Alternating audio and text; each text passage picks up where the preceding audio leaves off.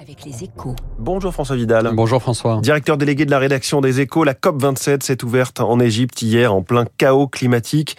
Cette année, les catastrophes naturelles se sont multipliées. François, que peut-on attendre de cette euh, grand-messe internationale? Bah, Pas grand-chose, hein, malheureusement. Hein. C'est le, le, terrible paradoxe de l'année qui vient de s'écouler. Désormais, plus personne ne peut nier que la hausse des températures est une arme de destruction massive pour l'environnement. Il ne s'agit plus de s'organiser pour sauver la planète de nos petits-enfants, mais bien de préserver notre habitat actuel.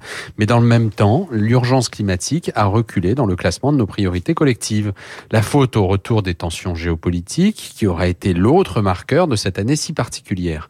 Face aux besoins de sécurité énergétique provoqués par la guerre en Ukraine, de nombreux pays, à commencer par la Chine ou l'Allemagne, se sont tournés vers la plus polluante des énergies fossiles, le charbon. Un choix temporaire en attendant que les énergies renouvelables prennent le relais, mais un choix désastreux pour une planète sur une une trajectoire de réchauffement de 2 degrés et demi d'ici à la fin du siècle. La COP 27 serait donc un sommet pour rien si je vous suis?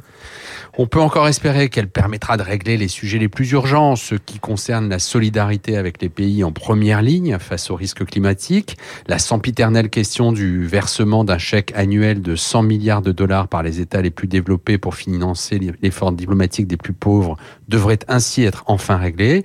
De même, pour la première fois, le, financement des dégâts dans l'hémisphère sud sera officiellement débattu, mais la COP27 n'ira pas plus loin. Pour cela, il faudra attendre au minimum la COP 28 qui se déroulera à Dubaï l'an prochain.